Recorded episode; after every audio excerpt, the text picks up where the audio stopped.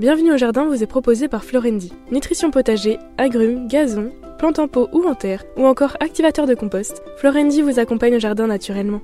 Ayez la main verte avec Florendi. News Jardin TV vous présente Bienvenue au jardin, une émission 100% nature, plantes, botanique, jardin et jardinage, animée par Patrick Newlan et Pierre-Alexandre Risser. Bonjour tout le monde, nous sommes ravis de vous retrouver aujourd'hui après cette petite interruption de vacances. Et vous savez, la rentrée c'est le moment des bonnes résolutions. Alors on va découvrir des nouveaux visages par exemple, des nouveaux professeurs pour les enfants, nouveaux camarades d'école. Eh bien avec News Jardin TV, c'est la même chose parce que côté résolution, notre compère Roland Motte, que vous connaissez puisque depuis la première émission il était avec nous, a décidé de ne plus souffrir de sa hanche et de ses jambes en venant à Paris et il va rester à Vitel dans son jardin et il a bien raison. Alors côté nouveau visage, j'ai le plaisir de vous présenter Pierre-Alexandre Isser. Je pense que vous le connaissez pour certains d'entre vous. C'est un paysagiste spécialiste des jardins urbains qui est très très très connu parce qu'il a fait déjà beaucoup de bouquins. On en a même déjà fait un ensemble. Il a été dans beaucoup de médias. Il est aussi co-organisateur de Jardin Jardin. Qu'est-ce qu'on peut dire encore en plus sur toi, Pierre? Ton entreprise, c'est horticulture et jardin. Et je suis jardinier. c'est vrai, il est paysagiste, mais il est aussi et surtout jardinier. Et vous le découvrirez au fur et à mesure des émissions. Sa connaissance du végétal, sa sensibilité vers le monde végétal dépasse largement ce que l'on voit souvent chez les paysagistes aujourd'hui, qui sont de plus en plus des urbanistes plus que des jardiniers. Donc, en tous les cas, merci Pierre d'être avec nous. Bienvenue. On va passer toute cette heure ensemble. Vous pouvez aller sur son site aussi, hein, Pierre, donc horticulture-et-jardin.com. Et puis, je voudrais, pour que vous le connaissiez tout d'un coup un tout petit peu mieux, je vais vous citer la première phrase qui figure sur son site internet. Il a dit la chose suivante. Le jardin est une invitation à rêver, alors rêvons. Imaginons des oasis de nature au milieu de la ville, des refuges de biodiversité entre les immeubles, des lieux dédiés à la beauté et à l'harmonie. Imaginons le paradis sur Terre écoutons le message de la nature, retrouvons l'usage. Mais écoutez, il y a quatre lignes, et dans ces quatre lignes, il y a toute une philosophie. Merci Patrick, oui. Bah, c'est le plaisir de, retrouver le plaisir de vivre, de vivre dehors et qu'en tant qu'humain, de se dire que euh, notre horloge biologique, elle n'est pas faite pour vivre entre quatre murs à 25 degrés toute l'année. Et malheureusement, la majorité de la population de ce monde est agglutinée en ville et le sera de plus en plus. Alors pour tous ceux qui ont un jardin ou même un tout petit coin d'extérieur avec quelques plantes, eh bien profitez-en et vous êtes bienvenus ici sur News Jardin TV. Nous sommes le 253e jour de l'année. Il reste combien?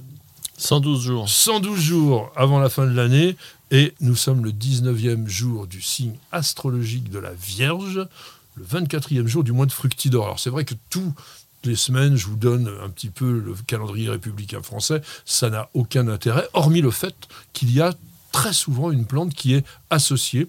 Et aujourd'hui, c'est le jour du... Sorgho. Alors le sorgho, c'est une plante que tu maîtrises un petit peu? Pas du tout. Pas du tout. J'en ai, je l'ai appris un peu au lycée agricole. On, avait parlé un peu du sorgho dans les cultures alternatives, mais ça en est resté là.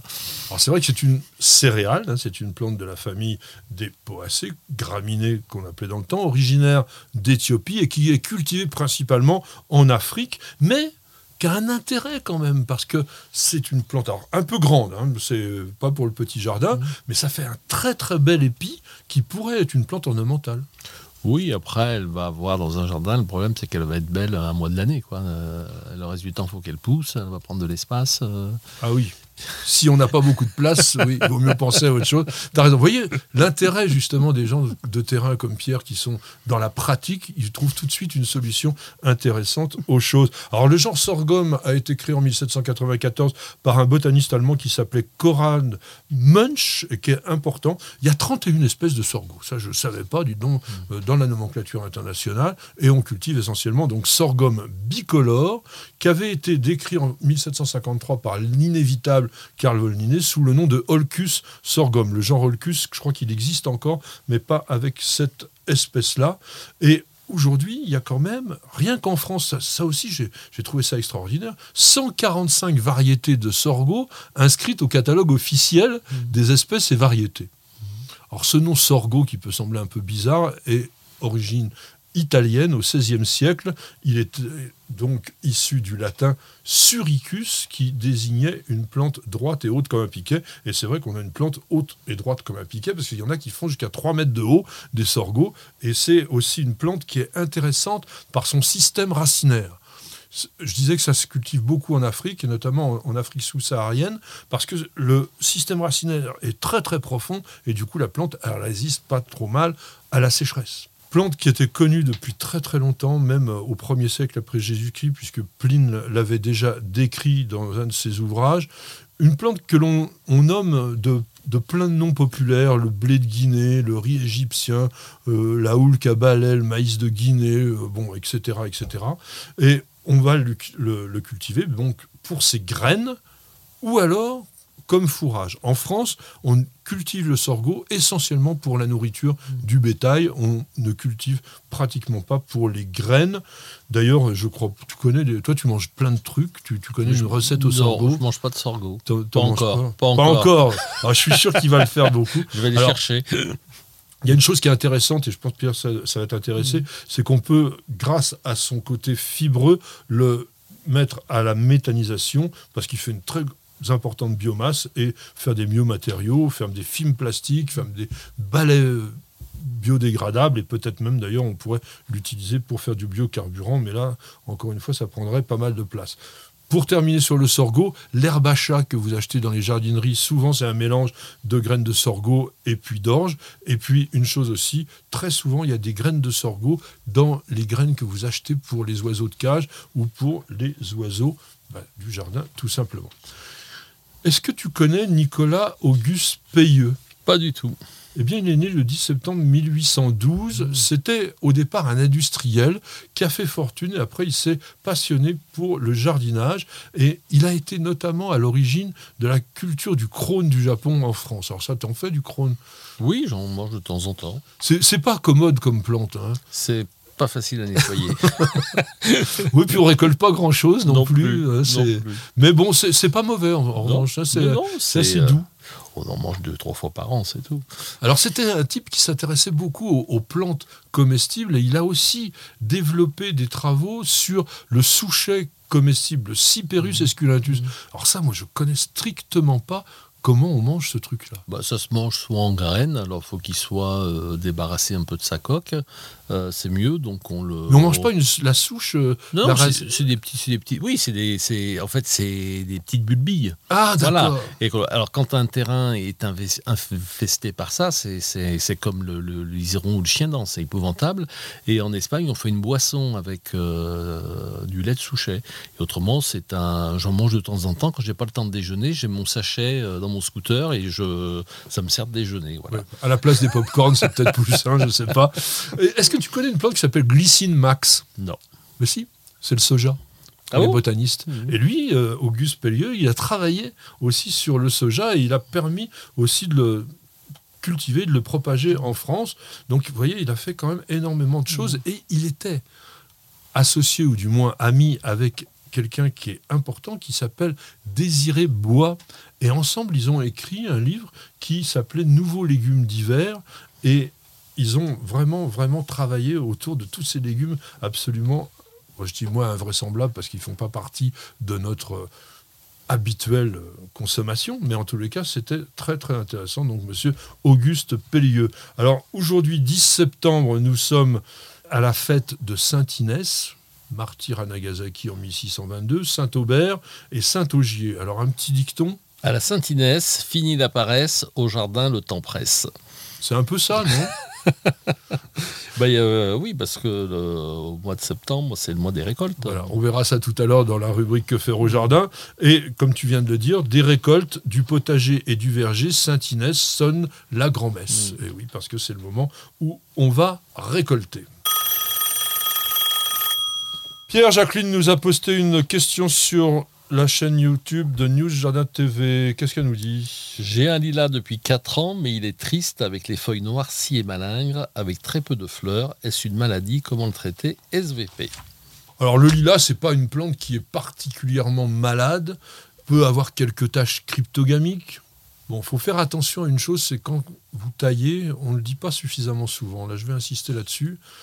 nettoyez strictement vos outils de coupe entre deux plantes. C'est-à-dire, vous taillez votre lilas et après, vous allez tremper la lame de votre sécateur dans de l'alcool ou dans un désinfectant, vous pouvez passer avec une bombe, de façon à éviter tout risque de transmission de maladies bactériennes. Parce qu'il y a une maladie bactérienne du lilas qui s'appelle la brûlure et qui provoque en fait un dépérissement et souvent affaiblit la plante par rapport au printemps.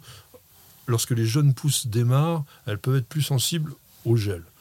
Elles peuvent noircir, elles peuvent se dessécher comme si c'était brûlé, mais j'ai pas trop l'impression que ça soit ça dont nous parle notre amie Jacqueline. Est-ce que tu aurais une idée? Non, je pense que le lilas ne se plaît pas à l'endroit où il a été planté dans le jardin. Et à un moment, quand une plante ne se plaît pas à l'endroit où elle est, ben, il faut la changer de place. Ça sert à rien de, de, la laisser là. Oui, mais qu'elle ait quand même des feuilles noircies. Moi, je me demande s'il n'y aurait pas une attaque de cochenille. Mm. Par exemple, la cochenille virgule mm. est assez fréquente sur le lilas. Et comme c'est un insecte piqueur-suceur, mm. ça génère du miel qui lui favorise le développement de ce qu'on appelle la fumagine qui est un ensemble de différents champignons qui donnent une sorte d'impression de, de suie, de charbon sur les feuilles. Et là, ça correspondra un petit peu à ces feuilles noircies, mm. éventuellement. Donc il faut regarder. Attention, c'est pas sur les feuilles, c'est sur les tiges. Généralement, ça, ressemble à une sorte de coquille d'huître, la, coquille virgule. Mm. Et sur les rameaux, donc ça peut favoriser vraiment cette fumagine. Et attention, ça peut entraîner le dessèchement du rameau, parce que ça s'agglutine en colonies, et à force de pomper, pomper la sève, eh bien évidemment, ça fragilise la plante. Que peut-on faire contre les cochenilles? Sur le lilas, on pourrait être tenté d'utiliser l'huile de colza qu'on trouve dans le commerce. Ça va être, je vais dire un mot grossier, mais ça va être dégueulasse. C'est-à-dire mettre de l'huile sur tout un arbuste, c'est catastrophique. Vous utilisez savon noir, euh, Sur la cochenille, c'est quasiment inefficace. Savon noir avec de l'huile essentielle d'ail qui est insecticide et fongicide. Faire l'essai. Après, le, qu'il a sans l'ail pendant deux jours. mais oui, mais c'est moins pire que, que couvert d'huile. Et, là, il y a un côté répulsif aussi pour beaucoup, sur beaucoup d'insectes. Mais si le lilas ne se plaît pas à cet endroit-là, changez-le de place, mettez-le dans un autre endroit dans le jardin. Ça, c'est souvent quand même une bonne chose à faire. Une plante qui est malingre, première chose, effectivement, on peut la déplacer. Vous n'avez pas encore la main verte? Alors suivez les bons conseils de News Jardin TV avec nos paroles d'experts. Avez-vous envie de manger un peu de chou-fleur? C'est ce que je vous propose dans cette rubrique paroles d'experts avec la culture du chou-fleur qui peut être semée en ce moment. Plusieurs d'entre vous nous avaient demandé d'en parler. C'est une plante que toi tu cultives pas parce qu'en ville c'est pas très intéressant. Non. Le, j'utilise très peu de choux dans mon potager. D'abord dans mon potager en ville, vraiment, c'est vraiment la salade à couper, euh, quasiment toute l'année, avec les herbes aromatiques, et puis euh, bien entendu la, tomate sous toutes ses formes la tomate sous toutes ses formes, donc le chou-fleur n'est pas d'actualité en ville, parce que ça prend quand même pas mal de place. Alors pour les botanistes, c'est Brassica oleracea, variété botrytis, botrytis qui signifie grappe de raisin, hein, analogie à la forme de ces fleurons de chou-fleur qui pourraient, quand on a un peu d'imagination, faire penser à une grappe de raisin. Et bien entendu, c'est M. Linné en 1753 qui nous a donné le nom botanique de cette plante, famille des brassicacées, comme pas mal de légumes d'ailleurs, hein. le navet, euh, bon, le chou évidemment, le radis qui font partie de ces brassicacées. C'est une variété, hein. on a dit Brassica oleracea, c'est le chou commun, donc c'est une variété de ce chou commun. On ne sait pas trop comment ça a été fait. C'est une évolution issue de siècles et de siècles de sélection, puis l'intérêt d'avoir en fait cette fleur, sans doute qui a été créée par les Italiens. Parce que déjà au XVIIe siècle, au tout début, en 1611, on avait Cavallo Flore, hein, donc le chou, chou-fleur, hein, ça veut un petit peu dire ça, donc à cette époque-là. C'est sous Henri IV que la plante est arrivée en France, mais il a fallu attendre Louis XV pour que le légume devint populaire. Et grâce à qui? Grâce à une des maîtresses de Louis XV qui s'appelait Madame Dubarry. Et aujourd'hui, quand on vous sert un plat à la Dubarry, par exemple un potage. C'est bon d'ailleurs, hein, le potage à la Dubarry. Ah, c'est très bon. Le... Et les potages de chou-fleur, c'est délicieux. Avec un peu de crème dedans. Voilà, hein. ou même le chou-fleur passé au four. Vous mettez juste au four, cru comme ça, avec un peu d'huile d'olive et euh, une épice euh, comme le curcuma, et euh, c'est délicieux. Moi j'aime bien la béchamel. Ah, mais c'était tout à fait classique. Ce qu'il faut dire, le chou, c'est quand même une plante européenne issue de notre continent et c'est une des rares plantes qu'on a pu emmener. Il y a beaucoup de plantes qui viennent d'Asie et de Chine. Et ben le chou, il vient d'Europe et il est, il est parti en Chine et les Chinois qui sont le premier producteur mondial de, de chou. Ils sont des producteurs mondiaux de beaucoup, beaucoup de choses. Vous verrez au fil des semaines, chaque fois qu'on parle de plantes comestibles, chinois, un. Euh, donc, qu'est-ce que l'on mange? Chez le chou-fleur Eh bien, c'est le bouton floral. Alors, attention, quand je dis bouton, c'est très important parce qu'il faut récolter le chou-fleur avant que la floraison s'épanouisse. C'est pas vilain d'ailleurs un chou-fleur qui fleurit, mais c'est complètement incomestible. Mhm. Donc vraiment, vous laissez la pomme. Dès que vous voyez que ça veut commencer à grossir un peu, là, il est temps euh, de, de récolter. C'est une plante bisannuelle, comme beaucoup de choux, et que vous pouvez semer donc maintenant. Mais on peut aussi le semer au printemps. Alors c'est plus difficile à cultiver le chou-fleur que le brocoli, parce que c'est une plante qui demande un pH un peu inférieur à la plupart des choux. Les choux sont réputés pour pouvoir être cultivés dans des sols calcaires. Le, le chou-fleur, lui, il faut plutôt un pH autour de 6, 7 maximum. Et il est un peu délicat, donc il n'aime pas la chaleur, il n'aime pas la sécheresse, donc il faut vraiment bien le surveiller. Donc au printemps, vous semez les variétés hâtives, celles qui sont produites entre 50 et 60 jours. À l'automne, donc en ce moment, vous pouvez semer les choux-fleurs tardifs qui vont demander jusqu'à 80 jours pour être productifs. Lorsque vous avez semé votre chou-fleur et qu'il a levé, vous attendez qu'il ait 5 à 7 feuilles et à ce moment-là, vous allez le repiquer. C'est extrêmement important parce que le chou-fleur a besoin d'une quantité de feuilles relativement importante pour pouvoir former sa pomme. Si il est trop malingre, c'est ça que tu avais comme problème un peu en pot, il poussait pas trop bien, enfin dans les bacs, Oui. et du coup il fait pas il fait pas de belles pommes parce qu'il n'a pas suffisamment de feuilles. Donc il a besoin d'avoir les pieds dans l'eau, la tête au soleil comme on dit, donc il faut aussi qu'il soit bien irrigué, bien fertilisé et comme je vous disais, il faut surtout le transplanter assez rapidement de manière à ce qu'il puisse être en pleine forme. Il y a plein, plein de variétés. Donc en ce moment, on va plutôt semer des variétés comme Boris F1. Il y a beaucoup de choux-fleurs F1. Ils sont intéressants parce qu'ils sont très compacts, ils vous font vraiment des très très belles pommes. Et il faut donc des variétés qui vont être récoltées simplement au printemps prochain, ce que vous semez maintenant.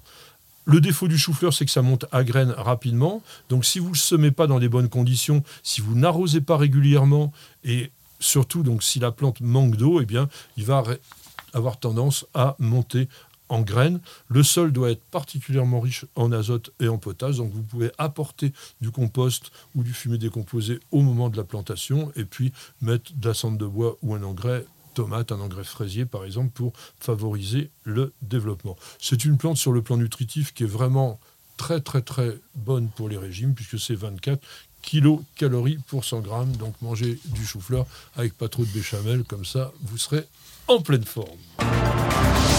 Quoi de neuf au jardin? Patrick Mulan et Pierre-Alexandre Risser ont sélectionné pour vous nouveautés à découvrir, salons et fêtes des plantes à visiter. Quoi de neuf au jardin, mon cher Pierre? Je voulais, tiens, te parler d'une plante qui a obtenu au Chelsea Flower Show le titre de plante de l'année par la Royal Horticultural Society qui s'appelle le Samponium Destiny. Alors il y a un X devant Samponium, pourquoi? Tu connaissais ce genre, Samponium? C'est un hybride ou c'est quoi? Eh ouais. Quand il y a un X, ça veut dire que c'est un hybride Ouais. intergénérique. Mm. S- Hybride de Sempervivum et d'Aeonium. Ça ressemble plus à un Aeonium. Mm. Mais il a une couleur vraiment très intéressante. On connaît Schwarzkopf comme Aeonium, tu sais, c'est Presque noir, noir, ouais. C'est magnifique. qui a le défaut de verdir au soleil. Mm. cet hybride-là ne verdit pas Mm. au soleil. Il reste vraiment quasiment noir, même quand il y a des très très fortes insolations. Et le fait qu'il soit croisé avec Saint-Père-Vivum, ça le rend rustique ou pas du tout? Alors, il est normalement considéré comme étant rustique. Il pourra être produit en Angleterre. Il devrait apparaître sur le marché français au printemps Mm. prochain. C'est une plante que vous verrez si vous regardez la vidéo, parce que je vais vous en mettre quelques petites Ouais, photos. Je l'ai vu en photo, mais je ne l'ai pas vu en vrai encore. En manifestation et salon, tu voulais nous emmener à Chaumont-sur-Loire? À Chaumont-sur-Loire, il y aura le- les 17 et 18 septembre les botaniques de Chaumont-sur-Loire. Donc en plus de voir les, les- les jardins, il y aura euh, des exposants, euh, des pépiniéristes qui vont, viennent de toute la France avec euh, des choses très intéressantes comme les pépinières travers par exemple pour les clématites. Il y aura pas mal de pépiniéries. C'est dans une belle allée. Mhm. Sous les arbres. Et effectivement, en septembre, aller à Chaumont, c'est extrêmement intéressant parce que vous avez l'apogée de tous les massifs. Tu as un jardin là en ce moment, non? Oui, Ah. euh, on a un jardin dans les prés du Guadeloupe, Donc un jardin permanent. un jardin permanent. ouais. Il s'appelle comment? Là, euh, déconnecté. Waouh pourquoi il est déconnecté? Parce que c'est un espèce de retour à la nature avec un cultivé un peu euh, sur des. Euh, avec beaucoup de paillage, euh, on reconstitue un sol de forêt et on a installé une collection d'érables du Japon des pépinières Paul Mémou. Et c'est un jardin qui, va, qui est fait pour durer et on va développer aussi beaucoup les nouvelles variétés d'hortensia, d'hydrangea dans ce jardin. Donc au fur, et à mesure, des années, on va réenrichir avec les nouvelles variétés d'hydrangea euh, comme Rendez-vous, Franche Cancan et d'autres. Super. Chaumont, ne vous dites pas que vous y êtes déjà allé. Chaque année, c'est différent. Donc, ça mérite une petite visite. Et en ce moment, c'est vraiment très, très bien. Du 9 au 11 septembre, donc c'est en plein en ce moment, à la Maladrerie Saint-Lazare, c'est quelques kilomètres de Beauvais. Vous avez la 9e édition des Journées des Plantes. C'est 60 pépiniéristes qui sont là et, qui vous donnent aussi des échanges, des ateliers, euh, des conseils, des conférences, comme dans toutes les fêtes des plantes. Une autre fête des plantes euh, aussi aujourd'hui et demain, 10 et 11 septembre, Château de la Chenevière à Port-en-Bessin dans le Calvados. Il y a 50 exposants aussi, euh, la plupart qui ont été déjà réputés, qui sont labellisés aussi au niveau collectionneur. Et puis, un peu plus tard dans la semaine, les 13, 14 et 15 septembre, je vous invite à aller à Angers au Salon du Végétal. D'habitude, c'est réservé aux professionnels, mais après les épisodes Covid qui ont vu euh, ce salon s'arrêter, eh bien, ils ont décidé de l'ouvrir à tous les publics et ça vaut le coup quand même de rencontrer les professionnels de la filière, de voir un petit peu ce qui se passe. Et je pense que si vous êtes du côté d'Angers, euh, ça vaut vraiment le coup d'y aller. Et puis, bah, Angers, Tours, c'est pas très très loin. À Montlouis-sur-Loire, ce week-end, 24e édition du Festival de la tomate et des saveurs au château de la Bourdésière. Alors là, on se régale complètement. C'est l'apogée vraiment du conservatoire de la tomate. Vous avez des variétés extraordinaires. Il y a toute une collection aussi de comment ça s'appelle de basilic enfin voilà. Et puis j'ai encore un- une autre les 17 et 18 septembre donc ce sera pour la semaine prochaine cité Plantagenet au Mans. Alors là c'est entre cours et jardin c'est très intéressant sur les thèmes jardin nourricier. Au centre historique du Mans vous avez une fête des plantes et de l'art une vingtaine de jardins privés s'ouvrent qui d'habitude sont fermés au public. Alors vous avez de quoi vraiment réfléchir où vous allez visiter les choses ce week-end ou la semaine prochaine pendant qu'on passe une petite page de publicité. Prenez soin de votre jardin avec Oriange 3 en 1. La nouvelle innovation Solabium. Insectes, acariens et maladies, un seul produit et c'est fini. C'est Baccio donc, euh, qui nous pose sur New Jardin TV la question suivante. Pierre, qu'est-ce qu'il nous dit? C'est avec curiosité que je m'adresse à vous pour découvrir l'univers des fougères. Actuellement, je travaille sur un type particulier de fougère nommé Psilophifta. Les fougères à moustache, j'ai besoin d'explications sur sa forme et structure, sa reproduction, ses anciens parents ou fossiles et sa pertinence humaine et écologique. La question, elle est incroyable et elle est tellement incroyable que ben, je- on n'a pas exactement les compétences pour ça. Non. Parce qu'on est quand même un média généraliste du jardin. Et là, on est sur des plantes qui sont très, très, très particulières. Alors déjà, moi, j'ai cherché partout et le genre Psilophyta, Ouais. je ne l'ai pas trouvé.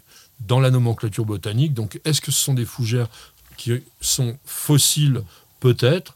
Et quand vous appelez ça les fougères à moustache, c'est pas un nom qui est associé à Psilophyta, mais à Phegopteris connectilis, qu'on appelle le phégoptère du hêtre, qui est une plante de la famille des Télipteridacées, donc une fougère, et qui aussi relativement peu connue. Alors en revanche, en revanche, il y a l'embranchement des psilophytes. Alors peut-être qui, dans le langage botanique qui emprunte le latin, est peut-être désigné sous le nom de l'embranchement des Psilophyta. Et c'est encore une fois des fougères pour la plupart préhistoriques qui ont disparu il y a à peu près 300 millions d'années. Donc ces psilophytes existent encore aujourd'hui avec deux genres.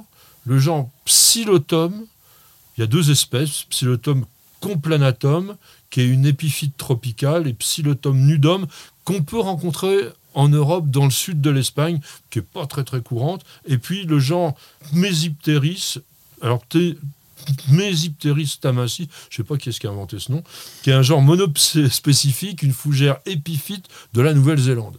Donc voilà, j'ai un peu travaillé pour vous trouver cette réponse-là, je voulais la mettre au niveau anecdotique pour vous dire quand même, soyez gentils de ne pas nous poser des questions invraisemblables, parce que déjà, on croule complètement sous le nombre de questions. J'essaye, avec beaucoup de lenteur, de répondre à tout le monde, parce que c'est incroyable comme boulot. Et d'ailleurs, maintenant, on va limiter à nos abonnés la réponse aux questions qui ne sont pas directement liées aux émissions, parce que sinon, on ne s'en sort pas. J'adore que vous nous envoyiez un petit mot, c'est hyper sympa, mais soyez quand même à la fois patient et surtout raisonnable. Quand on nous dit par exemple tiens voilà je viens d'acheter un terrain euh, qui fait comme ça etc comment l'aménager? À ce moment-là bon je peux vous envoyer chez Pierre mais il sera obligé de vous faire un devis quand même pour vous faire un petit dessin non? Tout à fait vous êtes curieux de planter de nature? Toutes les réponses et bien plus encore dans le dossier de Bienvenue au jardin Pierre, maintenant, ça va être à toi parce que je propose pour ce dossier d'aborder un sujet de donner un nouveau visage à notre jardin pour la rentrée. Parfois, il a eu quelques avatars si on l'a un peu abandonné pendant les vacances. Alors, il y a des plantes saisonnières pour la décoration, mais est-ce que c'est aussi le moment de le remanier, de le remodeler? Qu'est-ce qu'on va faire? Le jardin, euh, à la fin de l'été, euh, oui, il y a pu y avoir euh, des plantes qui ont souffert peut-être d'une canicule, d'un peu, de sécheresse. le jardin est toujours très beau en principe au mois de septembre. On est, c'est comme un peu au potager. On est un peu à l'apogée de la fin des, floraisons. Il y a toutes les floraisons de fin d'été, notamment des graminées il va y avoir les anémones du Japon, ensuite les astères, euh, voilà, avec des très jolies lumières. Les lumières d'automne sont toujours très belles, sont très belles au jardin. Je vais te couper là. Tu disais donc des plantes qui ont souffert de la sécheresse. Qu'est-ce qu'on leur fait? Bah, Une plante qui a souffert de la sécheresse, soit elle est complètement morte, et à ce moment-là, il faudra la remplacer. Soit euh, elle a eu un stress hydrique et son feuillage euh, a grillé, a brûlé. À ce moment-là, ce qu'il faut, c'est la, tailler. Hein, si j'ai un arbuste, par exemple, qui a perdu toutes ses feuilles, je le trouve pas trop en forme. Je donne une chance quand même, je le laisse. Ah oui, en principe, on peut lui donner une chance. Ce qu'il faut, c'est réhydrater la terre, donc c'est mettre de l'eau comme un goutte à goutte en fait, et la, le laisser longtemps pour que euh, l'eau puisse, euh, la terre puisse se réhydrater, se réhydrater surtout en profondeur, pour que les racines puissent trouver l'eau en profondeur. Après, l'arbuste, on lui fout un peu la paix, et quand il commence à refaire quelques bourgeons, on voit les branches qui ont été abîmées, qui, ont, qui, sont nécrosées, qu'on va, qu'on va tailler. Euh, donc, bien sûr qu'il faut, leur, qu'il faut, leur laisser, il faut leur laisser leur chance. Jusqu'au printemps prochain. Complètement. Alors, en ce moment, on achète euh, dans les jardineries qui sont pas mal achalandées, on a pas mal de plantes pour faire des décors mmh. de saison. Mmh. Des astères, ouais. des bruyères d'automne. Ouais des chrysanthèmes massifs, mm. des cyclamènes. Mm. Ça, c'est quand même chouette. T'en, utilises bah, les cyclamènes, il y a soit c'est les cyclamènes qui sont rustiques, hein, euh, et même les petits. et autrement il y a les, cyclamènes, ce qu'on appelle les mini cyclamènes, hein, notamment les variétés de chez de chez Morel euh, dans le dans le Var, et qui sont pas vraiment rustiques, mais qui tiennent moins, moins 2, parfois moins 3 degrés dans des situations abritées et qui ont l'avantage d'avoir un joli feuillage et une floraison qui va durer tout l'hiver. Donc, euh, et parfois, même pour certaines floraisons, euh, une floraison parfumée. C'est vrai que c'est une, entre guillemets, une vraie fleur. Euh, parce que dans des fleurs euh, vivaces qui vont durer tout l'hiver, à part la bruyère l'Erica d'Arlariensis, mais qui a des toutes petites grappes Oui, de fleurs, oui. par contre qui fleurit de novembre à mars sans arrêt, qui peut faire, qui, qui peut être intéressant. Donc euh, si c'est pour faire des potées, en fait, des, donc, des pots, des jardinières qui vont servir de décor pour tout l'automne et tout l'hiver, c'est vrai qu'il faut associer à la fois des feuillages colorés, euh, des feuillages qui vont être élégants, qui vont être graphiques comme euh, certaines variétés de, de graminées pour donner un petit peu de volume, des plantes à fleurs, donc des plantes, plantes à fleurs permanentes, cyclamène, bruyère et il ne faut pas qu'il fasse froid. Et avec ça, on va associer des bises annuelles, mais qui, elles, demandent de la lumière. C'est-à-dire que euh, on peut planter de la pensée, de la viola cornuta, de la mini pensée, mais dès qu'il va faire froid, euh, bah, Oui, mais après, c'est- Après, elles repartent. Ouais, ça, et elles, sont, comme- elles, sont, elles sont beaucoup plus jolies d'ailleurs au printemps qu'à l'automne. Alors moi j'ai quand même d'autres coups de cœur en ce moment, le, les sédums spectabilés. Ah bah c'est magnifique, ouais. Donc ça, donc des, des plantes qui vont atteindre 40-50 cm, sont vivaces, plutôt sol drainant, ça attire les papillons d'une façon Mmh. invraisemblable. Oui, puis c'est une floraison qui dure un mois. Mais Oui. ils peuvent même fleurir des fois presque même déjà fin août. Mais après on a les feuilles, Oui. donc c'est pas mal. Moi, je les garde plutôt pour les massifs secs, les, les- les massifs qu'on ne veut pas arroser. C'est un spectaculis, c'est toujours un, un très beau, euh, une très belle plante et puis c'est facile à réussir. Par contre, il y a plein d'autres variétés de sédum qui peuvent être, qui sont même retombants, rampants, qui peuvent être dans des jardinières et qui vont faire un décor permanent en hiver. Oui. Parce que c'est un spectaculis, dès les premières gelées, euh, le feuillage va, va disparaître. va disparaître. Les véroniques arbustives, Mm. les hébés. Mm. Donc il y en a qui ont des très très beaux feuillages, il y en a qui ressemblent même carrément à des petits conifères. Mm. Il y en a qui sont en fleurs en ce moment. Après, pour les terrains acides, pour la terre de bruyère, Pernetia, Skimia, ça c'est intéressant en ce moment. Le skimia, il est intéressant parce qu'il a ses boutons floraux qui sont décoratifs tout l'hiver. Il va fleurir en fin d'hiver. Mais pendant tout l'hiver, ces boutons floraux, la variété rubella, est magnifique. Oui. Pommier d'amour, Oui, une plante qui est un peu tombée en désuétude, mais euh, qui, à certains endroits à Paris, euh, tient d'une année sur l'autre. Voilà. un- ça n'a rien d'un pommier, hein, c'est un solanum. Mhm. Alors, dans les arbustes qui peuvent, eux, rester longtemps et qui sont intéressants, plutôt peut-être dans des en mélange, symphorine, Ouais. c'est un peu démodé. Bah, c'est sûr que ça, ça a un petit côté un peu broussaille. Après, quand on a un grand jardin et où rien ne pousse au fond, une Dans- dans une forêt, c'est- très joli. Voilà, ouais. Calicarpa, Calicarpa avec ses L'arbuste fruits, au bonbon. Voilà, avec, ça, ça euh, dure longtemps, le- le- Ouais. la Avec fructification. ses baies qui soient soit violettes, soit blanches. euh, Et puis après, on parlait des feuillages. Bon, il y a toutes les œufs chères. Là, il y a une collection de feuillages. T'aimes pas ces plantes extraordinaires. Si, Ah si. Non, parce non, les œufs. Non, non, non, c'est extraordinaire. Les œufs il y a de toutes les tailles, toutes les couleurs, toutes les. euh, c'est vraiment une plante, une plante très très belle. Il y a énormément. C'est une plante qui est très développée euh, aujourd'hui, notamment au niveau de la recherche. hein. Euh, donc il y a euh, l'univers des, des, des est assez incroyable. Alors de temps en temps on a des petits problèmes d'orthorynque sur le cher, des petites larves, des petites Ah blancs oui qui viennent bouffer les racines, mais c'est une plante extraordinaire. Donc, notre ami Thierry Delabroix est le, vraiment Mm. le spécialiste européen, je dirais, Mm. des obtentions de Mm. chair. C'est lui qui a eu Caramel, par exemple, des, des trucs fous. Un conseil sur le cher, on a remarqué, je ne sais pas si toi tu es d'accord Mm. avec ça, qu'il faut pas trop trop arroser. Ah oui, non, euh, pas du tout. Parce que le feuillage Mm. donne pas cette impression-là, on a Mm. l'impression qu'il faut arroser. Et quand on arrose Mm. beaucoup, la plante, elle n'aime pas ça.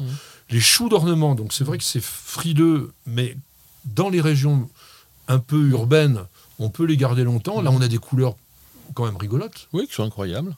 Dans les bugles, donc les ajugas, c'est intéressant aussi. Oui, on a des variétés à feuillage vraiment pourpre, presque noir, d'autres qui sont bigarrés avec du Oui, blanc, tricolore, euh, tricolore. Ça aime- les limaces les aiment bien. Ouais, les limaces aiment bien. Le plus bon, c'est vrai que c'est plutôt une plante de terrain un peu légèrement, légèrement frais. Et on peut associer ça avec des jolies graminées. Euh, alors, bien sûr, il y a le stipa, il y a pas mal de variétés de carex qui peuvent être Oui. intéressantes aussi. Parce que c'est joli d'avoir des graminées qui montent à 20-30 cm avec un feuillage assez léger. Alors il y a une plante que j'aime beaucoup, qui qu'on voit dans les jardineries, qui s'appelle Leucophyta broni. Ça te dit quelque chose Oui, La plante fil de fer, qu'on appelle aussi Ah. calocéphalus. Calocéphalus, ouais. Alors ça, c'est l'ancien nom. Le véritable nom, c'est Leucophyta broni. Alors ça, c'est pour les sols secs. Faut- Oui, et puis c'est pas tout, à fait rustique, il me Ah non, non, c'est pas rustique, Ouais, mais jusqu'au moins 5, Mhm. première gelée à Ouais. moins 5, ça va dégager, mais ça dure quand même longtemps, Mhm. et ça fait, avec ce côté argenté, puis, Mhm.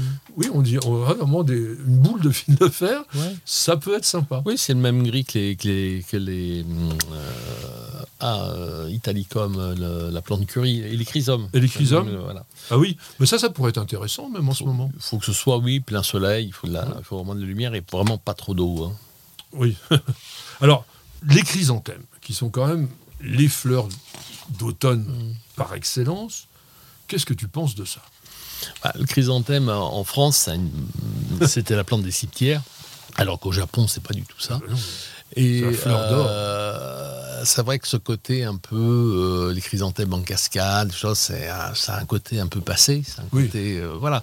Non, mais il y a des Euh, chrysanthèmes plus sauvages. Et après, il y a des chrysanthèmes tout à fait sauvages. De toute façon, le- les chrysanthèmes, c'est c'est énorme. Le, Très le- voilà, très très large. Alors aujourd'hui, c'est vrai que on, on plante moins de- d'annuels, de, bisannuels. Euh, dans les années 80 à Paris, on- une fois que le- les plantations d'annuels d'été étaient terminées, on installait les chrysanthèmes dans les jardins. Et puis un mois après, on enlevait les chrysanthèmes, on mettait les plantes d'hiver. Ça, ça a complètement, euh, Oui, mais maintenant, disparu. il fait à Paris, il gèle quasiment pas. Mm. Dans beaucoup de villes, je pense en France, c'est la même chose. Donc si vous êtes dans un jardin urbain, vous achetez des chrysanthèmes. Alors il n'y en a peut-être pas énormément en ce moment, il faut attendre une quinzaine de jours, mais ça va durer une grande, grande partie de l'hiver Ouais. quand même. Non, puis vous avez des chrysanthèmes vivaces hein, Oui. aussi, qui sont euh, voilà, donc c'est plutôt des plantes, des plantes de soleil. hein. Il leur faut quand même de la, il leur faut quand même de la lumière. Alors les chrysanthèmes vivaces, attention, à l'oïdium quand même, hein, c'est pas évident. Et puis surtout, c'est des plantes qui boivent. hein. Ça, faut pas non plus laisser trop, euh, trop sécher. Alors, les cyclamènes, on en a parlé. Moi, franchement, j'ai un petit faible. On avait fait un truc, essayez ça, même si vous n'avez pas de jardin. On avait acheté un petit cyclamène dans un tout petit pot, allez, on va dire 2 euros au maximum. On l'a mis sur la fenêtre de la cuisine. Donc, il était un peu abrité, mais il était dehors, attention, hein, parce que c'est pas une plante vraiment d'intérieur, le mini cyclamène. Si on mettait dedans, il ne va pas durer longtemps. Et on l'a eu tout l'hiver. Oui. Il a fleuri sans arrêt. Oui. Vous imaginez 2 euros, Mm. et pendant des mois, vous avez une plante qui fleurit. Non, le mini cyclamen, c'est extraordinaire. hein. Alors, est-ce que il y a des, des plantes, enfin vraiment, euh, oui, on a parlé comme les pensées, les violettes cornues. Ça, je pense, c'est les plantes qui sont vraiment les plus durables qu'on peut mettre euh, dès, maintenant, parce qu'on va avoir une floraison qui va succéder quasiment jusqu'au mois de juin de l'année prochaine. Ah oui, les- la Viola cornuta, elle va durer quasiment jusqu'au mois de juin. D'ailleurs, euh, si on doit les enlever pour mettre euh, d'autres plantes, des plantes annuelles d'été, ça fait toujours mal au cœur parce que c'est presque au moment où elles sont le plus belles les qu'on va les retirer. Et euh, ce que je conseille, c'est de les acheter déjà dans des pots un peu gros, Oui. qu'elles soient déjà développées. Alors ça, c'est plus Voilà, difficile à trouver. et euh, c'est vrai que c'est de les planter tôt, en fait, de les planter dès le mois de, se- dès le mois de septembre. Alors, dans les plantes d'automne qu'on a un peu oubliées, une que tu connais bien, que tu aimes bien, Camellia sasanqua. Mmh. Ah, c'est magnifique, ouais. Camellia sasanqua qui souvent sent bon. Mmh. plante poussante quand même, hein, Mm. sol un petit peu acide. Le barbe bleue, donc le Caryopteris. Ouais. Là, on trouve quand même une belle, un bel assortiment aujourd'hui. Il y en a des dorés, il y en a avec différentes nu- nuances de bleu. Plein, plein soleil. C'est vraiment le, ça, Caryopteris perovskia, c'est vraiment des plantes de, qui, sont, qui résistent à la sécheresse. Voilà. C'est vraiment des plantes de plein soleil qui donnent leur meilleur effet à- dès le mois de septembre. Voilà. Et, pas, effectivement, Pas pas, trop haut. Et après, Perovskia, ça fleurit plus tôt, mais. euh, oui, mais ça fleurit encore maintenant. ouais, oui. Ça fleurit longtemps. C'est vrai, on n'a pas, Mm. pas parlé de la sauge d'Afghanistan. On dit donc plante qui est très légère, Mm. très, très- avec un feuillage gris argenté et puis des fleurs Et bleues. Très, très, très résistante à la sécheresse. Vous pouvez la planter en région parisienne et jamais l'arroser. Et ça, on les ratiboise hein, après. Ah oui, ça, au, au printemps, taillé très très court. Il y, avait quand même euh, un arbre qui s'appelle Heptacodium myconoides, qu'on commence à voir. Fleurs blanches parfumées, écorces décoratives, feuilles bizarroïdes qui sont un peu en forme de faux. Oui, comme Tu même, pas, même, même un porc, un peu. J'en ai planté au jardin une quinzaine d'années. C'est pas un arbre qui a pris. euh, Mais si, il je- revient. Ouais, bah, je pensais qu'on allait, mais non, je sais pas. Les même euh, nos clients sont pas, en sont pas, en sont pas dingues. Euh, Bon, on insiste un peu. On en a quelques-uns. Et puis bon, on terminera avec les l'agerstremia quand même. Ah bah oui, c'est hein, qui, extraordinaire. pour certains fleurissent quand même en ce moment. Donc voyez, n'hésitez pas à faire un décor d'automne. Pierre disait tout à l'heure que ça avait un peu passé de mode. Moi, je pense qu'on est là aussi pour vous remettre en mémoire des choses qui sont très intéressantes. Un jardin, ça peut se prolonger très très longtemps. Donc il y a ces plantes, vous les avez, vous les plantez et vous en serez extrêmement content. Une question de Clarky, mon cher Pierre. Qu'est-ce qu'il nous dit? J'ai reçu des projections de morceaux de berce du Caucase. Waouh dont je ne connaissais pas le côté dangereux. J'ai eu des brûlures avec des cloques. Un focus sur les dangers de cette plante pourrait être intéressant, ben oui, pour mettre en garde les autres jardiniers. T'as déjà eu à te frotter à ça? Oui, oui, oui. La berce du Caucase, ça a été une plante euh, il y a une vingtaine d'années, euh, comme l'impatience glandulifera, qui est. euh, qu'on a Oui, mis mais l'impatience oui. glandulifera, elle est envahissante, mais elle n'est pas aussi allergisante. Ah oui, oui, mais la, la, la berce du Caucase, elle est vraiment euh, envahissante et allergisante. Et c'est vrai que c'est une plante que je pense qu'il vaut mieux ne pas euh, garder dans ses jardins. Quoi. Alors, pour pas qu'elle soit envahissante, on peut couper les fleurs euh, pour éviter que les graines s'en aillent. Par contre, c'est vrai que euh, si vous frottez contre la feuille Ouais. et vous avez la peau au soleil après, euh, donc je dirais que le, le jeu en vaut pas la chandelle. Donc c'est une plante photosensibilisante, Heracleum mantegasianum, plante qui atteint jusqu'à 3,50 mètres de haut. C'est magnifique. qui peut faire donc des ombelles de 80 cm, oui, comme la table Mhm, pratiquement ici, Mhm. Euh, vraiment très très spectaculaire. Bon, il ne faut surtout pas y aller près de cette plante avec les bras nus. Mhm. Il faut mettre des gants parce que les feuilles génèrent en fait des, des- oui, des, des petits, comment on peut dire, Des petits poils. oui, des petits poils qui sont hyper allergisants et je pense qu'il y a aussi une sorte d'huile essentielle photosensibilisante et ça c'est vraiment terrible. Et comme tu disais, elle s'est échappée des jardins et il y en a un petit peu partout. Donc vraiment, il faut éviter. Moi je voulais vous en parler parce que Clarky nous a donné cette, euh, cette idée, mais c'est une plante aussi dont il faut se méfier parce que vous pouvez l'avoir spontanément dans votre jardin et vous n'allez pas vous en rendre compte que c'est celle-là parce qu'elle fleurit généralement après 3 ou 4 ans. Elle fleurit pas tout de suite. Et puis les trois premières années, généralement, elle pousse pas aussi vite. Elle est un peu plus petite. Et puis tout d'un coup, paf, lorsqu'elle atteint à peu près 50-60 cm de haut, elle se met à se développer. Donc toute la plante est vraiment, est vraiment toxique. Si vous êtes au contact de cette plante-là, eh bien, soit vous avez simplement des taches brunes qui persistent, donc dans ces cas-là, c'est simplement une hyperpigmentation, mais si vous avez les cloques, il faut absolument aller consulter un médecin parce que vous risquez euh, d'avoir des, problèmes. Alors aujourd'hui, on essaye de lutter contre cette plante parce qu'elle s'est diff- diffusée partout, mais on s'est rendu compte qu'elle était résistante pratiquement à tous les désherbants. Donc ce qu'il faut, bah, c'est arracher la plante. Donc comment faire sans se, brûler, je ne sais pas trop.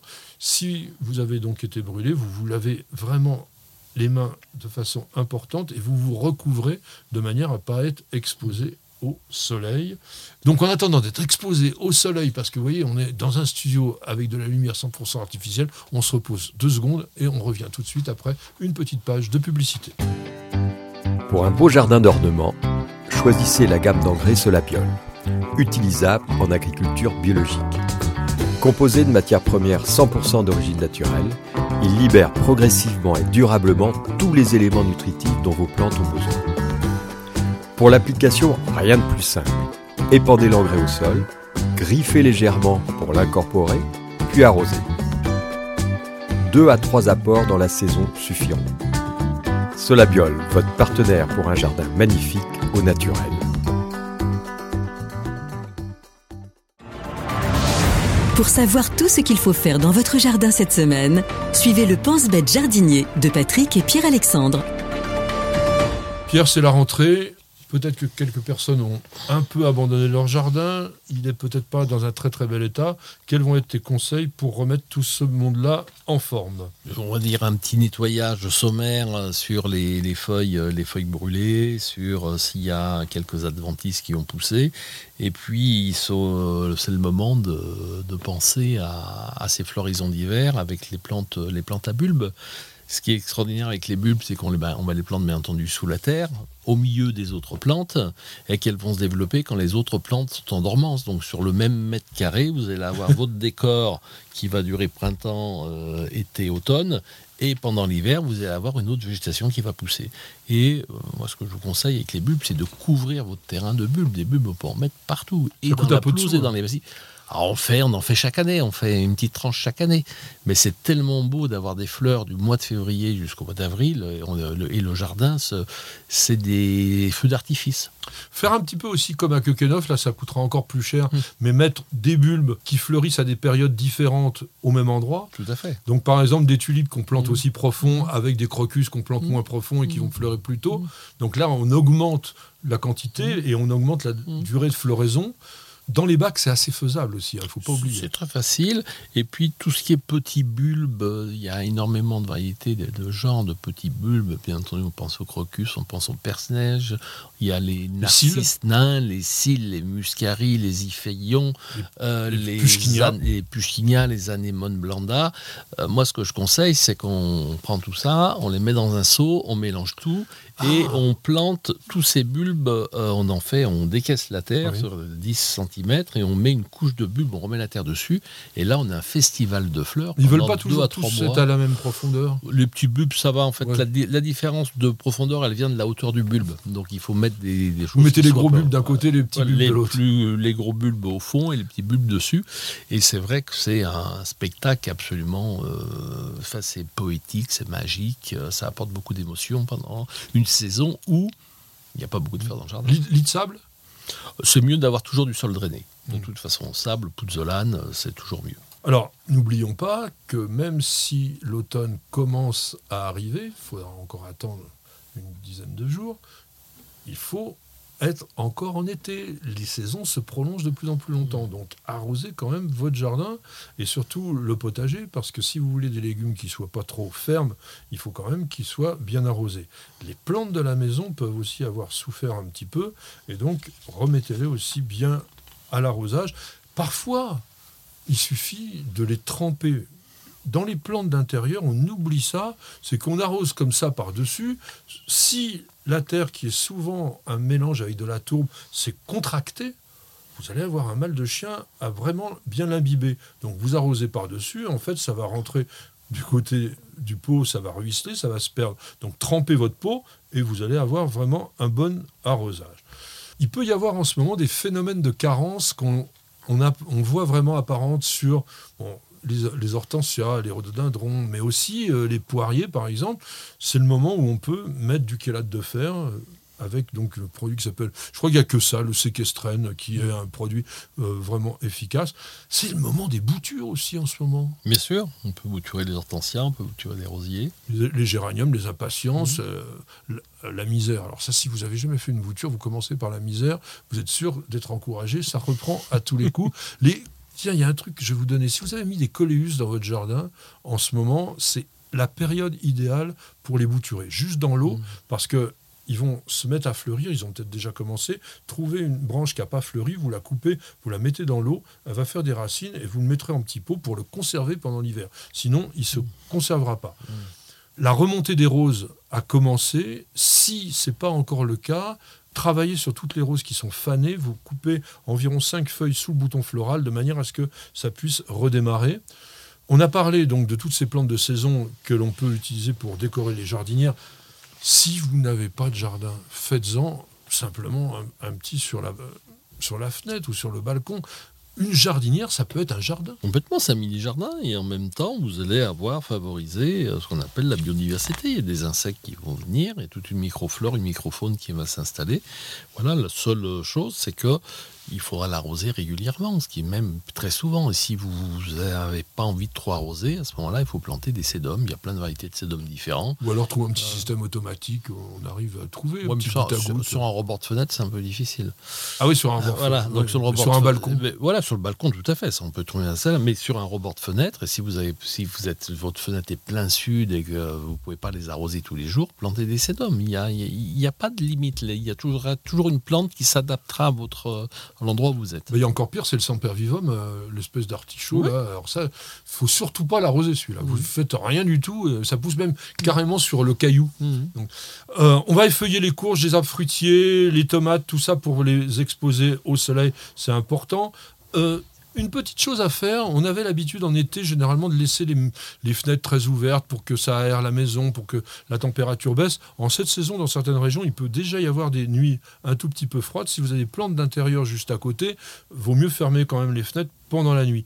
C'est le bon moment pour semer les pelouses et pour fertiliser celles qui sont en place. Donc mettez euh, de l'engrais gazon pour l'automne. En ce moment, c'est un engrais qui contient très très peu d'azote et qui va travailler surtout pour renforcer le système racinaire de, de la pelouse. C'est quand même quelque chose de bien. Tous les nettoyages, Pierre en a parlé un petit peu, mais surtout le bassin. Parce que pendant l'été, les plantes aquatiques, ça se développe d'une façon invraisemblable. Toi, t'en fais pas mal de bassins, même sur les balcons, tu fais des petits bassins. De petits bassins, mais là, il y a pas, il y a très peu de plantes. Ou alors, justement, pour un balcon, quand vous arrosez, vous inondez votre voisine parce qu'il n'y a pas de, de, gouttière pour récupérer l'eau, vous faites un jardin aquatique. Comme ça, puis quand vous partez en vacances, il n'y a pas besoin d'arrosage automatique. Vous remplissez votre bassin et 15 jours après, vos plantes aquatiques sont toujours là, même si le niveau d'eau a baissé. Et si l'eau a été très chaude, euh, ah bah oui, il faut changer il un faut peu. mettre il des faut- plantes voilà. qui, qui sont. Il y a- on peut planter, donc on avait dit les plantes de saison, mais euh, c'est le moment aussi de planter certaines grimpantes, comme euh, les clématites par exemple, ça se, ça se plante bien en ce moment. On plante les fraisiers, les laitues, les choux, les iris, les pivoines, les émérocales, les lys de la madone, enfin plein, plein, plein de choses comme ça. D'ailleurs, tiens, on parlait de, de ces plantes d'au- d'automne. Les aliments du Japon en pot, ça le fait? Ah oui, ça marche bien. Après, euh, vous allez avoir une floraison de, de trois semaines euh, dans- et, et tout le reste de l'année. Il y aura plus rien dans le pot. Ouais, Ouais. ouais, donc euh, c'est c'est plutôt une plante de jardin et de fond de jardin. hein. Et après, quand elle se plaît, l'anémone, elle peut de- devenir même quasiment envahissante. hein. Nous, j'arrive pas à les faire pousser, Mm. mais je, bon, on verra. Euh, haricots en grains, ça se récolte maintenant. Les pommes, les poires, quand elles se détachent facilement de l'arbre, on les récolte. Un truc que vous pouvez faire en ce moment, tiens, ça peut être joli pour faire des beaux bouquets, c'est de couper les têtes d'hortensia qui commencent à, à passer de couleur, Ouais. à avoir des, des teintes assez, assez étonnantes. Et puis, on va aussi euh, bah, semer, on avait dit, euh, donc, du persil dans les pots, tiens, pourquoi pas, Mhm. pour pouvoir avoir euh, pendant l'hiver. Vous pouvez semer aussi des, des capucines pour l'année prochaine, des, les choux, on en avait parlé, des épinards, des laitues, de la mâche, des pois de senteur aussi pour l'année prochaine. On peut aussi supprimer tous les gourmands, les stolons, les rejets, euh, tout ça pour pouvoir avoir des, des plantes un tout petit peu plus en forme. C'est le moment aussi de tailler la lavande et le romarin. Là, vous ne coupez pas sur le vieux bois, c'est extrêmement important. Et si vous êtes un adepte du jardinage avec la lune, mercredi 14 septembre, ne jardinez pas après 9h40 parce que on vous dit qu'il y a un nœud lunaire ascendant. Je sais pas, tu jardines avec la lune? Non.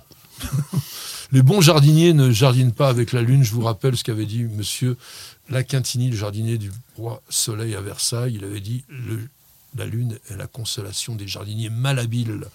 Donc si vous êtes un bon jardinier, vous jardinez pas avec la lune. Découvrez les meilleures nouveautés de l'édition Jardin, sélectionnées par Patrick et Pierre-Alexandre.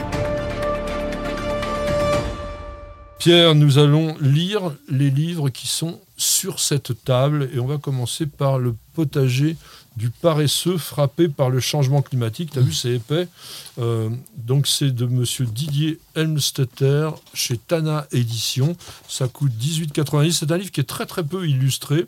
Et en fait, il va vous raconter comment réussir l'adaptation de son jardin au réchauffement climatique. Parce qu'il part du principe, et c'est ça qui est intéressant dans ce livre-là, c'est que le réchauffement climatique, c'est pas forcément une catastrophe pour tout le monde, et qu'on peut bénéficier de cette nouvelle donne et avoir des effets intéressants. Mais en même temps, faut faire attention, faut esquiver les étés quand on a des risques de canicule, comment ne pas surarroser son jardin pour quand même faire des économies d'eau, pas trop se fatiguer, euh, peut-être décaler les périodes de culture, cultiver plus en automne, plus en hiver, anticiper certaines cultures, peut-être démarrer un peu plus tôt au printemps.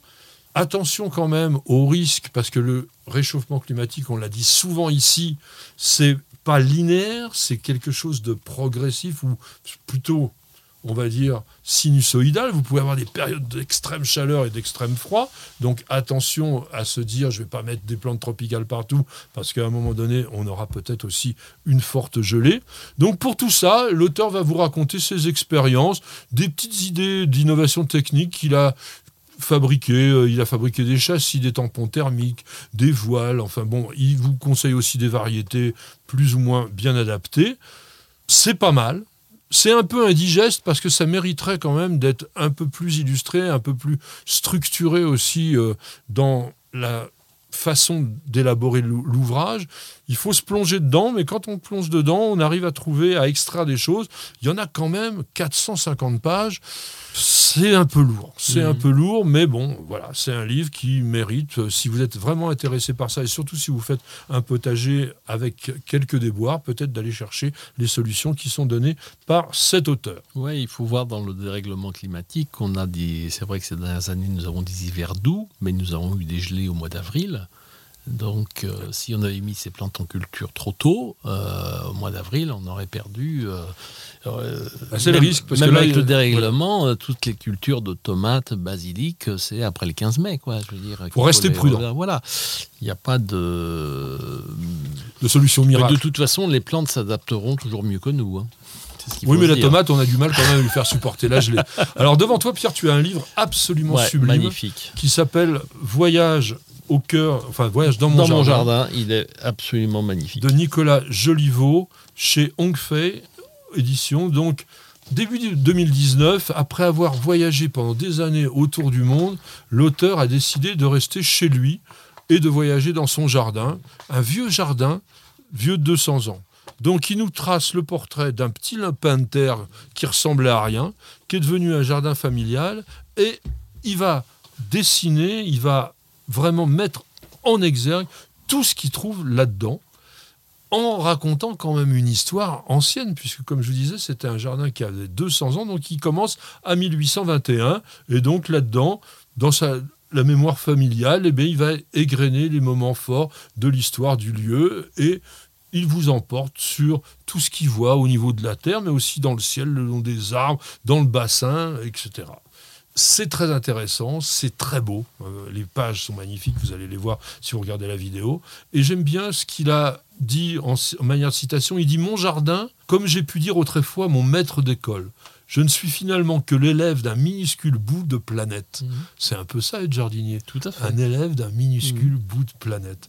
Donc vous avez du talent d'écriture, et vous avez donc le dessin, la peinture, c'est foisonnant, c'est minutieux, c'est magnifique, c'est luxuriant de beauté. Ça s'appelle Voyage dans mon jardin. C'est chez Hongfei Édition. Ça coûte 39 euros. Alors, l'exilé et Virginie nous racontent un truc que je ne connaissais pas trop bien. Quelles sont les utilisations du sel d'Epsom dans le jardin? À quelle période et à quelle dose l'employer? Ce produit présente-t-il des inconvénients, bien sûr Et qu'en pensez-vous pour les tomates et en pulvérisation foliaire sur les citronniers? Est-ce que tu sais ce qu'est le sel d'Epsom? Non, non, sulfate de magnésium. Alors moi je le connaissais sous ce nom-là, sous le sulfate de magnésium. Mhm. Alors avec le sulfate de magnésium, on apporte deux éléments. On apporte du soufre et on apporte du magnésium. Mhm. Le magnésium sont des oligo-éléments indispensables, mais il ne faut pas non plus en mettre de trop. Un oligo-élément doit être en faible concentration. Donc, L'avantage du sel d'Epsom, c'est qu'il est très soluble. Comme il est soluble, il est pompé facilement par les racines et donc il est vite assimilé par les plantes. Mais quand on utilise un engrais classique du commerce pour le jardinage d'amateurs, il y a toujours des oligo-éléments mmh. et vous n'avez pas besoin forcément d'avoir ça. Alors attention aussi, parce que ce sel d'Epsom a tendance à acidifier le sol. Alors ça peut être intéressant si votre terrain est très calcaire, mais au final, ça peut avoir un, inconvénient. Ça peut avoir un effet reverdissant parce que le magnésium est un des éléments constituant la chlorophylle. Est-ce qu'on peut l'utiliser en pulvérisation foliaire? Oui. La dose en moyenne, c'est une cuillère à café pour un litre d'eau. Mais encore une fois, la plupart du temps, il est rare d'avoir une carences en magnésium. Tu rencontres ça? Non, après, on peut peut-être les confondre avec des carences sphériques. Après, il faudrait savoir si euh, est-ce que ça une euh, est-ce que ça ça joue sur la carence sphérique ou pas. Non, la, magnésie, en fait, elle va avoir un problème si elle n'est pas là. Vous n'aurez pas le constituant important pour la chlorophylle. Donc effectivement, mm. on va avoir une chlorose. Et comme tu dis, si mm. on ne fait pas l'analyse, on ne sait pas si c'est le manque de fer ou le manque de magnésium. Mais généralement, comme encore une fois, il y a toujours de la magnésie dans les engrais, si vous utilisez un fertilisant classique du commerce, vous ne devriez pas avoir de problème avec ça. Patrick, Pierre-Alexandre, racontez-nous une belle histoire de plante, de jardin ou de jardinier. Pour cette histoire botanique, mon cher Pierre, on va évoquer l'histoire d'un personnage d'une importance incroyable dans le domaine de la botanique et, je devrais dire, dans le domaine du monde vivant, parce qu'il s'est non seulement intéressé aux végétaux, mais il a fait de même avec les animaux. Je veux parler de M. Carolus Linnaeus, que l'on connaît mieux sous son nom de Carl von Linné, puisque après 1762 et avoir été anobli, il a eu le droit d'utiliser le von, qui voulait dire noble, et il a pris une francisation de son nom, et jusqu'à avant, il avait ce nom latinisé, qui était l'apanage des savants de l'époque du XVIIIe siècle. Donc c'est un personnage qui est né le 23 mai 1707 dans un domaine situé dans le comté de Cronenberg, dans le Smaland en Suède. Il était fils d'un pasteur qui était aussi quelqu'un qui adorait les plantes et qui a dû transmettre très très très vite la passion de la botanique à son fils parce que dès 5 ans, Karl faisait déjà un petit jardin. Tu connais un petit peu euh, ce personnage euh? Je le connais de nom. Après, je ne connais pas sa vie euh, vraiment dans le détail. Alors, c'est une vie assez incroyable, puisque à, à l'âge de 9 ans, donc exactement le 10 mai 1716, il s'en va. Il quitte le foyer familial et il va à une quarantaine de kilomètres de son domaine familial pour suivre des cours où très très vite on l'appelle le petit botaniste parce que il n'apprend pas la botanique au départ il apprend la médecine. C'était beaucoup plus chic à l'époque. Mais comme on enseignait dans les cours de médecine principalement l'usage des plantes médicinales, il s'est passionné très très vite pour les végétaux. Et le docteur Stenson Rothman, qui était son professeur d'histoire naturelle, réussit à convaincre ses parents de ne pas lui imposer une carrière religieuse parce que à cette époque-là, on était pasteur de père en fils. Donc, mm. comme le père était pasteur, il fallait que le fils le devienne aussi. Donc, il lui dit il faut qu'il continue les études de médecine parce qu'il est très doué, il va faire quelque chose de très bien. Et donc, il s'en va dans une autre université, d'abord à Lune, puis après à Uppsala, en 1728, et il apprend donc cet enseignement. Et Uppsala est important parce qu'il va y faire toute sa carrière de classification euh, dans la botanique et dans la zoologie. En 1732, il part en Laponie. Il fait vraiment un voyage dans lequel il trouve des plantes. Euh, il, il, herborise. Et c'est important la Laponie parce qu'il y a une plante qui s'appelle la linéa. Connais linéa Linéa arctica, c'est une plante justement de Laponie. Et je pense mhm. qu'elle a été dédiée parce qu'il avait été en Laponie. Et après, donc, il se dit, oui, il faut que j'aille aussi voir euh, d'autres personnes. Il va, il va à Londres, il rencontre tous les grands botanistes scientifiques de son époque. Il va aussi en, Hollande. Et puis, il se dit, il y a quand même une chose importante. Quand on apprend la science, quand on veut développer la science, il ne faut pas que ça soit un foutoir. Il faut qu'on classifie les choses. Il faut que ça soit répertorié. Il faut que ça soit, faut qu'il y ait des noms. Il faut qu'il y ait, mmh. faut qu'il y ait un classement, une, idée de systématisation. À l'époque, c'est pas du tout comme ça. Il regarde ce qui se passe, etc. Et puis, il commence à avoir une certaine idée. Et en 1735, il écrit un livre qui va déjà le porter au pinacle des naturalistes, qui s'appelle Systema Naturae, et il commence à ranger donc déjà trois règnes. Ça a l'air évident aujourd'hui. Les minéraux, les végétaux, les animaux. Et puis il fait les classes des ordres, des genres, des espèces. Il écrit d'autres livres un petit peu dans le même genre, avec Fondamenta Botanica en 1736, Critica Botanica, donc des ouvrages dans lesquels il commence déjà à réformer complètement la botanique de l'époque. Et puis, et puis, le premier livre majeur, 1736, Genera Plantarum. À l'époque, il, écrit, décrit 935 genres, c'était que ce que l'on connaissait. Mais il commence à avoir une notoriété internationale et puis il va créer une équipe. Une équipe d'aventuriers, de gens qui vont parcourir le monde entier pour lui envoyer des échantillons, pour lui envoyer des descriptions. Et il va avoir une correspondance absolument invraisemblable avec tous ces scientifiques de terrain, puisque aujourd'hui, la Société Linnéenne de Londres possède plus de 7000 lettres euh, de correspondance, soit de quelqu'un qui a écrit à Linné, soit de lui-même qui leur a répondu. Et à l'époque, il avait 170 correspondants suédois et 400 à l'étranger. Et il va se mettre à faire un boulot de fou un boulot absolument incroyable puisqu'il va identifier près de 6000 espèces végétales et 4400 espèces animales en créant cette fameuse classification binominale que l'on a conservée jusqu'à aujourd'hui, qui est tout être vivant doit avoir, on va dire, un nom et un prénom, c'est-à-dire un nom de genre accompagné d'un nom d'espèce. Il va obtenir en 1741 la chaire de botanique à l'université de d'Uppsala. Il va la conserver pendant toute sa vie. Il a inventé un truc marrant aussi, l'horloge de Flore. Ça te dit quelque chose, l'horloge de Flore? Il avait observé que les végétaux, enfin certains, ont un comportement particulier avec des fleurs qui s'ouvrent ou qui se ferment à des périodes précises. Et il en avait fait toute une liste et en mettant à chaque heure, euh, celle-là s'éveille, celle-là se ferme, etc. Et il avait créé, donc dans le jardin botanique du Psala, une sorte d'horloge avec ces végétaux qui étaient vraiment particuliers. après, il y en a d'autres qui ont fait d'autres horloges de flore. C'est pas d'une précision mmh. extraordinaire.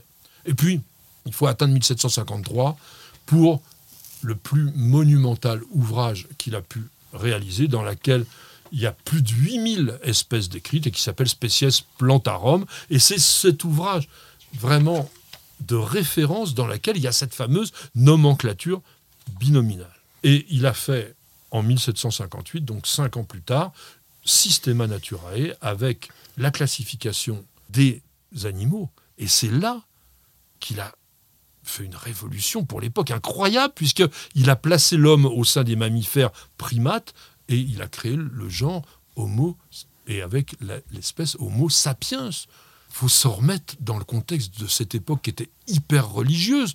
Considérer que l'homme était un primate, c'était totalement iconoclaste, c'était invraisemblable. Linné est mort le 10 janvier 1778, d'ailleurs la même année que Voltaire et Rousseau, mais il a une célébrité qui a largement égrené au-delà de l'Europe et il est devenu une sorte de mythe pour tous les naturalistes, si bien qu'en 1787 ont été créées à Londres et puis après à Paris, dans d'autres villes, donc les sociétés d'histoire naturelle qu'on appelle les sociétés linéennes, et vraiment, c'est quelqu'un qui aujourd'hui est cité en permanence. Pratiquement dans chaque émission, on vous dit telle plante, eh bien, elle a été créée par M. Linné. Et quand vous voulez savoir si c'est lui qui a bien nommé la plante dont il s'agit, généralement, vous avez donc le genre, l'espèce, et après, vous avez un L majuscule avec un point. Ça, ça veut dire nommé par M. Linné. Aujourd'hui, cette classification binominale, enfin, ou du moins cette classification classique, on va dire, est remise un peu en cause parce que l'inné s'était basé sur les organes sexuels des fleurs. Aujourd'hui, on, a des méthodes d'investigation qui sont beaucoup plus complexes et on a développé une classification phylogénétique pour les plantes à partir de 1998. Il y a eu des remaniements en 2003, 2009 et 2016 c'est beaucoup plus compliqué parce qu'on recherche toute la filiation de ces végétaux. On recherche aussi dans leurs cellules, notamment au niveau des ribosomes, s'il y a des choses qui sont apparentées.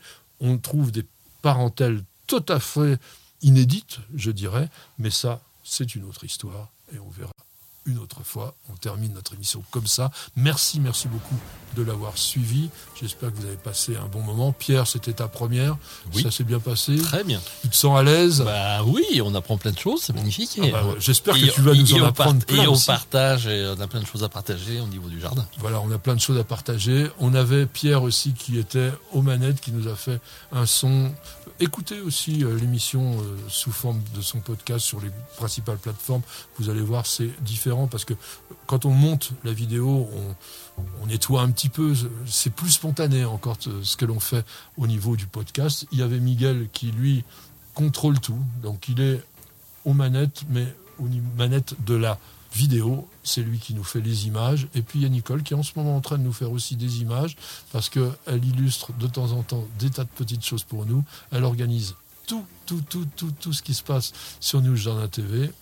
Et on embrasse aussi Perle, aller au jardin, est beaucoup mieux en ce moment. On vous dit à la semaine prochaine et on vous dit bienvenue, au jardin. Vous avez écouté Bienvenue au jardin avec Florendi. Nutrition potager, agrumes, gazon, plantes en pot ou en terre, ou encore activateur de compost, Florendi vous accompagne au jardin naturellement. Ayez la main verte avec Florendi.